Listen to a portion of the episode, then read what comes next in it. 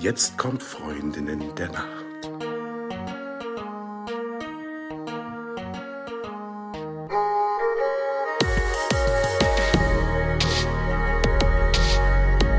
Ähm, du hast ja ein Buch geschrieben, Warum wir schlafen, und da behandelst du alle Themen rund um den Schlaf. Und dazu haben wir auch noch ein paar Fragen an dich. Meine erste ist, warum und wie entstehen Albträume? Ja, das ist wirklich, trifft direkt ins Herz. Die ist wirklich schwierig, die Frage. Also und, und nicht geklärt. Zunächst etwas vorab und das, da kommen wir schon vielleicht an die Ursache dran. Man muss aufwachen, um seinen Traum mitzubekommen. Ja, wenn wir durchschlafen, dann kriegen wir von unseren Träumen nichts mit. Und wir haben pro Nacht wahrscheinlich über 100 Träume.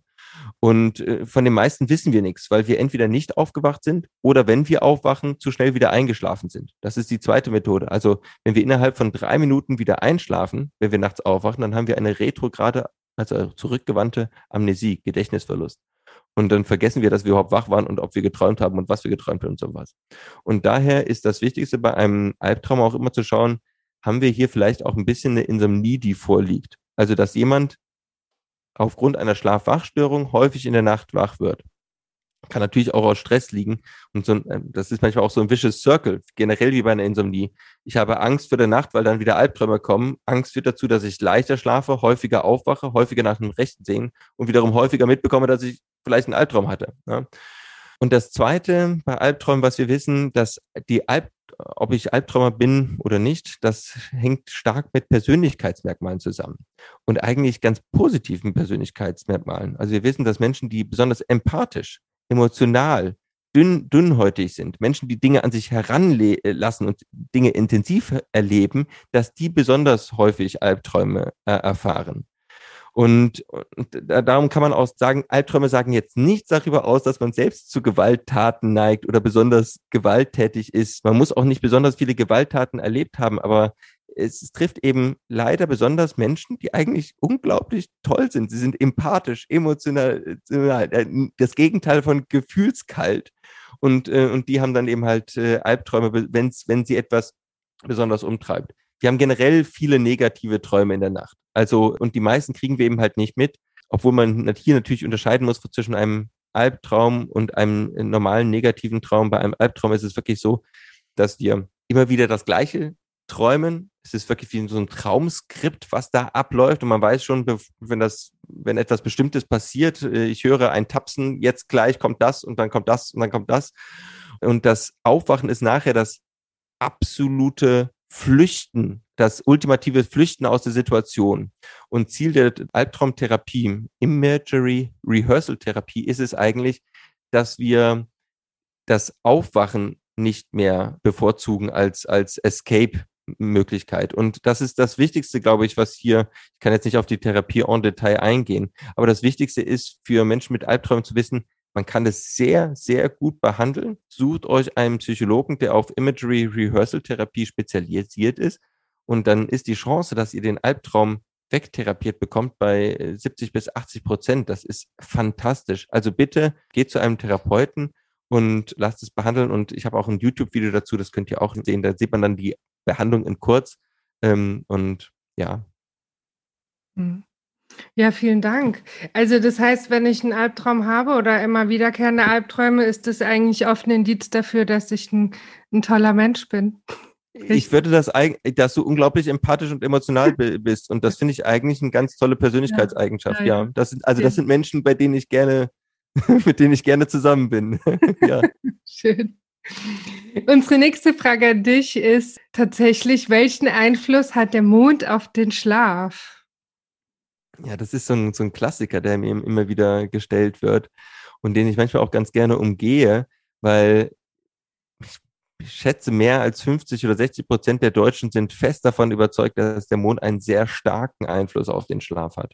Und wenn man immer was sagt, was, was, wo man die Leute enttäuscht, das umgeht man halt ungern. Also es, das deutet schon an, wo die Antwort hingeht. Also der Mond hat, wenn er einen Einfluss auf den Schlaf hat, einen sehr geringen. Es gab eine sehr groß angelegte Studie vor ein paar Jahren, wo man tausende von Versuchsschlafnächten nachher nochmal ausgewertet hat und in Verbindung damit, ob jetzt gerade Vollmond war oder nicht. Und man hat damals gar keinen Einfluss gefunden. Ähm, also jedenfalls keinen Einfluss auf die Schlafphasen, also wie viel REM-Schlaf wir haben, wie viel Tiefschlaf wir haben und wie lange wir schlafen. Jetzt hat es vor dieses Jahr oder letzten Jahr eine neue Untersuchung gegeben, äh, Südamerika und äh, USA, die ist sogar ganz gut gemacht worden und die hat gezeigt, dass der Vollmond, und das macht sogar auch Sinn, den Schlaf etwas nach hinten verschiebt und beziehungsweise, wenn wir dann eben halt zur gleichen Zeit aufstehen, ein etwas verkürzt. Aber das ist eben halt nicht das, was womit wir eigentlich eine schlechte Nacht verbinden. Eine schlechte Nacht ist eine Nacht, wo wir häufig aufwachen und wo wir unruhig sind. Das hat man in der Studie nicht gefunden. Also generell kann man auch sagen, wenn der Mond einen Einfluss hat, dann ist es durch das Licht. Denn die Anziehungskraft des Mondes, die ändert sich zweimal täglich. Und das kann man im Zeitenkalender sehen. Wir haben zweimal täglich Ebbe und Flut. Und ich kenne eigentlich keinen Schläfer, der seinen Schlaf nach dem Gezeitenkalender richtet sondern die Menschen ähm, äh, richten ihren Schlaf oder ihre Schlafqualität nach der Vollmondphase. Und die, das ist eigentlich nur das Licht, was wir da haben. Und das Licht lässt sich abschirmen durch Rollläden oder, oder Vorhänge. Und auch das Vollmondlicht ist ein sehr schwaches Licht. Also das Vollmondlicht hat 0,3 Lux. Das ist im Vergleich zur Straßenlaterne vom Haus, die mit 20, 30 bis zu 50 Lux scheint, doch eher klein. Das heißt, also ja, der Mond kann einen Einfluss haben. Er scheint auch einen Einfluss zu haben bei Menschen, die komplett in der Natur wohnen, also die naturnah lebende Menschen in der Studie vom letzten Jahr, die hatten einen äh, stärkeren Einfluss, den man gesehen hat. Bei den stadtnah lebenden Menschen hat man nur noch sehr wenig davon gesehen. Also ja, es gibt viele Punkte, die uns schlecht schlafen lassen. Und die meisten kriegen wir nicht mit. Das ist Krankheit zum Beispiel. Äh, das Wetter hat definitiv einen wirklich klaren Einfluss auf unseren Schlaf. Ja, also Tiefdruck oder wie viel Sonnenlicht wir bekommen haben.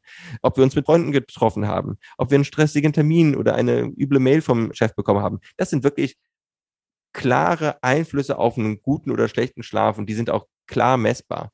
Und da ist der Mond eher ein kleinerer Kandidat. Und ich denke immer, dass wir, vor allem wenn zum Beispiel so eine Krankheit im Hintergrund läuft, wir eine schlechte Nacht hatten, aus welchem Grund auch immer, wir dann am nächsten Morgen in den Kalender gucken und dann sehen wir das Mondsymbol und denken, ah oh ja klar, das war das. Und dann müssen wir Gott zum Glück nicht weiter nachdenken und grübeln, was das denn gewesen war. Also ganz oft weiß ich auch nicht, wenn ich mal eine schlechte Nacht habe, warum es schlechte Nacht war. Und ja, man muss sich damit begnügen, dass es einfach eine schlechte Nacht war. Und manchmal hat man auch eine gute Nacht, obwohl man alles falsch gemacht hat. Man ist spät ins Bett gegangen, man hat Alkohol getrunken, war eigentlich viel zu heiß und, und, und die Katze war krank.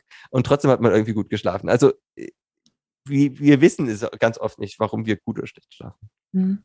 Ja, und was ja definitiv einen Einfluss auf den Schlaf hat, ist ja unsere Haltung zu Dingen. Also wenn wir sehr fest davon überzeugt sind, dass der Mond uns beeinflusst, dann wird er das sicherlich auch tun, aber indirekt auch ähm, über die Haltung, mit der wir an die Geschichte rangehen. Ne? Ja, das hat ein anderer Forscher auch ganz toll gezeigt. Wir können uns vornehmen, schlecht zu schlafen das hat Björn Rasch hat das wirklich äh, versucht, Teilnehmern hier in der Schweiz äh, gegeben. Und ja, wir können unseren Schlaf schlecht machen.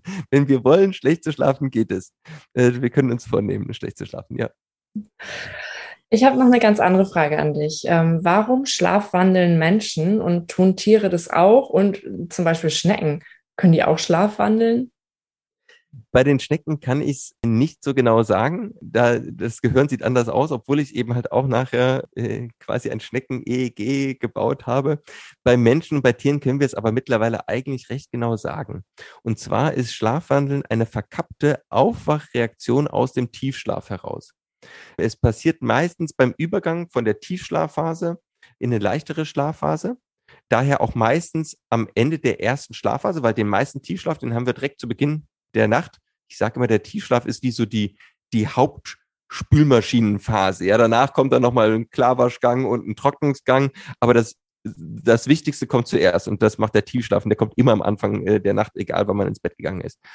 Und da kann es passieren, dass wir durch einen Wachreiz, das kann häufig auch unser Schnarchen sein, daher sollte man beim äh, Schlafwandel immer das Schnarchen abklären, dass wir durch einen Wachreiz aufgeweckt werden und der, der Körper will aber noch, weil er vielleicht ein bisschen übermüdet ist, eigentlich weiter im Tiefschlaf bleiben. Und dann produziert der erstmal stärker Tiefschlafwellen und dummerweise entwischt die eine Gehirnhälfte in die Wachphase. Und dann haben wir nachher wirklich ein zweigeteiltes Gehirn, vorne, vordere Hälfte des Gehirns Tiefschlaf, hintere Hälfte des Gehirns wach. Und das konnte man auch vor ein paar Jahren in zwei Studien bei Menschen sehen, denen man Elektroden äh, fest implantiert hatte. Also das ist jetzt wirklich, äh, ja, wir können, können das jetzt eigentlich sehr sicher sagen. Das war wirklich verrückt, dass man ein zweigeteiltes Gehirn sieht. Und daher können wir auch stereotype Verhandlungsweisen ausführen. Wir machen genau das, was wir sonst tagsüber viel machen. Also viele Menschen essen, sie ziehen sich Dinge an, sie räumen Dinge von A nach B. Autofahren geht auch. Meistens reden wir im Schlaf, aber wir tun es nicht so gut. Ne? Mit einer Hälfte des Gehirns machen wir es nicht so ganz logisch. Vor allem das gerade das rationale logische Denken, was eher so vorne sitzt, das ist ausgeschaltet und daher kann es dann sein, dass wir eben halt Tiefkühlpizza essen oder ein Sandwich mit Katzenbrot belegen äh, oder eben halt 15 Mal die Hände waschen oder so. Also das ist nicht immer, immer clever. Was hilft für Schlafwandler ist eben halt jegliche Aufwachreaktionen zu vermeiden und das ist das kann eben halt Alkohol sein vor allem, das kann Stress sein, das kann unregelmäßige Schlafzeiten sein und Schnarchen. Äh, ja, ganz, ganz wichtig. Kann auch eine Allergie sein um, oder eben halt auch etwas, was äh, eine Hausstauballergie, die die äh, Atemwege verstopft. Also das eher zuerst abklären und dann ist es eigentlich eine Erkrankung, die nicht so schlimm ist. Also sie ist, sie ist, sie ist, sie ist kein Indikator für, bald geht's mit dir den Bach runter normalerweise, außer es kommt spät im Leben plötzlich hinzu. Also wenn man sein ganzes Leben lang nicht geschlafwandelt ist und plötzlich mit 50 tritt es auf, da soll man mal zum Arzt gehen und das mal abklären lassen. Muss nichts Schlimmes sein, aber könnte, könnte ein Signal sein. Aber sonst ist es eigentlich ungefährlich. Du hast ja jetzt schon ganz viele Sachen äh, genannt, die den Schlaf stören. Und jetzt wäre noch so meine Frage, was kann man denn richtig machen, um tatsächlich gut zu schlafen? Mhm. Richtig schlafen ist eigentlich sehr einfach. Wenn man wirklich, ich habe jetzt hier so, so sechs, sechs Regeln und die muss man aber einfach vollkommen beherzigen. Als erstes würde ich für die schlecht schlafende Menschen immer ein Schlaftagebuch empfehlen, weil dann sehe ich wirklich, wie ich schlafe und das und da sieht man auch das erste, ob ich regelmäßig zu Bett gehe. Und regelmäßig meine ich jeden Tag plus minus 30 Minuten Abweichung, auch am Wochenende und auch morgens zur gleichen Zeit aufstehe. Und ich sehe gerade gerade bei Menschen mit Insomnie, die probieren morgens Schlaf nachzuholen, die probieren noch Mittagsschlaf, die gehen mal früher, mal später ins Bett. Da wirklich radikal immer zur gleichen Zeit ins Bett gehen und radikal zur gleichen Zeit auf, äh, aufstehen. Und wenn man viele Wachzeiten in der Nacht hat, tendenziell eher ein bisschen weniger schlafen. Ja, Wachzeiten in der Nacht sind eigentlich ein ähm, Symptom dafür, dass der Schlafdruck ein bisschen zu gering ist und dass man ein bisschen weniger im Bett liegen sollte. So, zweiter wichtiger Tipp, und der klingt auch wieder so banal, aber der kann wirklich Berge versetzen, ist Morgensonne. Ja, 30 Minuten morgens an die Sonne gehen. Das braucht unser Körper, damit er weiß, wie viel Uhr es ist. Das sind wir eigentlich seit der Evolution gewöhnt, aber mittlerweile sind wir in Häusern und die ganze Zeit sind wir drin und wir kriegen viel zu wenig Licht und wer tagsüber ausreichend Licht bekommt, der muss sich auch abends mit Licht nicht herumschlagen. So, dritter, wichtigster Punkt, und dann ist dann das, das nächste ist nur noch so halb wichtig, Abendroutine. Wir brauchen einen Puffer zwischen unserer Alltagswelt und, und unserem Schlaf. Und da 30 Minuten, wo wir keine Displays angucken, wo wir vielleicht noch ein Buch lesen und jeden Tag irgendwie Pi mal Daumen das Gleiche äh, machen, weil dann weiß unser Körper schon bei dem ersten, bei der ersten Routineübung, zum Beispiel Zähne putzen, aha, in 30 Minuten geht das Licht aus und kann sich darauf einstellen. Und Schlaf ist relativ kompliziert und unser Körper braucht ein bisschen Vorlaufzeit, äh, bis es dann kommt. So. Und wer jetzt dann immer noch irgendwie Schlafprobleme hat, das muss man erstmal wirklich auch mal einen Monat lang konsequent durchziehen. Da hilft es, Gedanken aufzuschreiben, wenn man zum Grübeln neigt. Eine Stunde vorm ins Bett gehen, Gedanken aufschreiben und nachts, wenn sie wiederkommen, dazu schreiben. Und das Bett bitte nur für Schlafen und Sex nutzen. Nicht für Essen, nicht für Fernseh gucken, nicht für Musik hören, weil wenn wir im Bett mal aufpassen sollen und Fernseh gucken sollen und mal schlafen sollen, dann weiß unser Körper nachher nicht mehr, was er da tun soll. Also das Bett wirklich nur zum Kuscheln und, äh, und, und ins Bett kuscheln äh, nutzen. Und, ähm, und wenn man diese Punkte beherzigt, dann ist schon die, die Schlafproblematik zu 95 Prozent reduziert. Ja. Ja, das sind alles super Tipps äh, und ich beobachte das auch oft, dass es manchmal die ganz kleinen Dinge sind, ähm, die den Leuten dabei helfen werden, auch besser zu schlafen. Also das ist gar keine Raketenwissenschaft, irgendwie schon, aber das, was man so zu Hause beherzigen kann, ist keine Raketenwissenschaft und ähm, von daher sind es auch nochmal gute Hinweise gewesen und vielleicht ähm, hat ja ein ein Hörer, eine Hörerin jetzt auch Lust, das, das direkt mal auszuprobieren und meldet sich vielleicht sogar bei uns und erzählt uns davon. Darüber würde ich mich ja auch sehr freuen. Hast du noch etwas, was du heute gerne unterbringen würdest? Ja, eigentlich, was, was glaube ich wichtig ist, schlechter Schlaf oder schlecht zu schlafen ist behandelbar. Es gibt schlafmedizinische Zentren in Deutschland und auch Insomnie lässt sich gut behandeln. Also alle äh, schlafmedizinischen Krankheiten lassen sich gut behandeln. Ähm, am besten gegen Insomnie, also eine Durchschlafstörung oder morgendliches Früherwachen, hilft die kognitive Verhaltenstherapie. Leider gibt es in Deutschland auch viel zu wenig Therapeuten, aber die hilft langfristig ohne Medikamente und es gibt eigentlich kaum Patienten, bei denen, bei denen es gar nicht funktioniert. Ähm, wer das einfach mal ausprobieren möchte, ich habe einfach daraus aus der, aus ein bisschen auch fast aus der Not heraus, dass es eben zu wenig Psychologen gibt, die die kognitive Verhaltenstherapie anbieten, eine App mitentwickelt, die Sieben-Schläfer-App. Sieben wie die Zahl und Schläfer wie der schlafende Mensch. Und das ist ein sieben Wochen Trainingsprogramm basierend auf der kognitiven Verhaltenstherapie. Ich sage immer, das ist das frei verkäufliche Schnupfenspray gegen Schlaf für zu Hause. Und Menschen, die Probleme mit dem Schlaf haben, das einfach mal ausprobieren. Äh, wir haben hier einmal ein, wirklich ein Trainingsprogramm, jeden Tag zehn Minuten Audioeinheit mit direkten Tipps und Hintergrundwissen. Dann haben wir ein Schlaftagebuch, was man dort in der App führen kann und gleichzeitig eben halt auch noch äh, Einschlafhilfen. Und äh, das in Kombination ist eigentlich sehr erfolgreich und ich, das freut mich immer sehr. Also mich freut es immer, wenn ich auch Zuschriften bekomme. Also man darf mir gerne schreiben. Ich schreibe jedem zurück. Man findet mich auch auf der meiner Webseite www.warum-wir-schlafen.de und, äh, und ich freue mich immer, wenn ich Leute, ja, Zuschriften bekomme und die sagen, hey, ich kann jetzt plötzlich wieder besser schlafen. Ich, ich, ich habe jetzt seit äh, mehreren Monaten keine Arbeitsaufträge mehr angenommen und plötzlich geht es wieder. Das, das ist der Grund, warum ich das mache. Das ist, weil, weil ich sagte, hey, es gibt eine Lösung hier, aber die Lösung kommt nicht zu den Menschen. Und und das ist so meine Mission. Also eigentlich, dass ich, ja, es ist, jedes Schlafproblem, was es draußen gibt, ist behandelbar. Sucht euch einen Therapeuten äh, gegebenenfalls, geht zu einem Therapeuten, wo die Wartezeit möglichst lang ist. Das ist die, das ist wie beim Eisverkäufer. Da, wo die Schlange lang ist, ist es richtig gut. Da, wo ihr nicht warten müsst, ist es vielleicht nicht so gut. Ich kenne kenn mich immer wieder Leute, die sagen, oh ja, dann bin ich, es musste jetzt schnell gehen, dann bin ich zu dem gegangen, dann ging es schnell und dann waren die bei drei verschiedenen Schlaflaboren und es gibt leider auch wirklich ein paar schlechte Schlaflaboren. Also ich wundere mich immer, dass Schlaflaboren zum Beispiel nicht immer ein Schlaftagebuch verlangen. Und da denke ich, das ist ein Kardinalfehler, das ist ein Behandlungsfehler. Das, ein Schlaftagebuch ist Pflicht für einen, für einen Schlechtschläfer. Also das kann man sich bei mir auch in der Papierversion auf meiner Webseite runterladen. Also genau, also holt euch Hilfe, wenn ihr schlecht schlaft und sonst genießt das Schlafen. Es ist eine schöne und wichtige Zeit. Und wenn ihr tagsüber glücklich sein wollt, müsst ihr nachts gut schlafen. Wow, danke für deine vor allen Dingen auch hoffnungsspendenden Worte für, für die Personen, die ähm, da auch ähm, mehr oder weniger stark drunter leiden, unter ihren Schlafproblemen. Aber auch generell vielen Dank äh, für die ganzen Informationen, die du heute mit uns geteilt hast und für die schöne Zeit, die wir miteinander verbringen durften. Ja, es war wunderbar. Ich komme gerne wieder.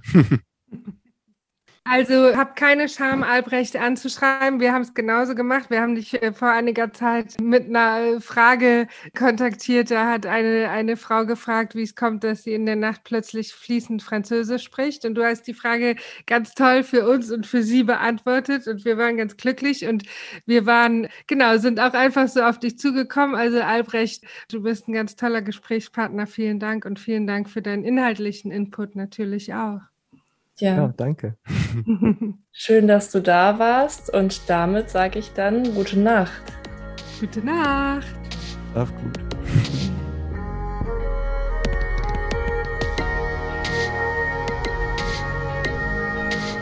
Vielen Dank, dass du uns zugehört hast. Falls du uns vermisst, gibt es eine kleine Lösung. Abonniere unseren Kanal und du bist immer up to date und weißt, wann die neue Folge erscheint.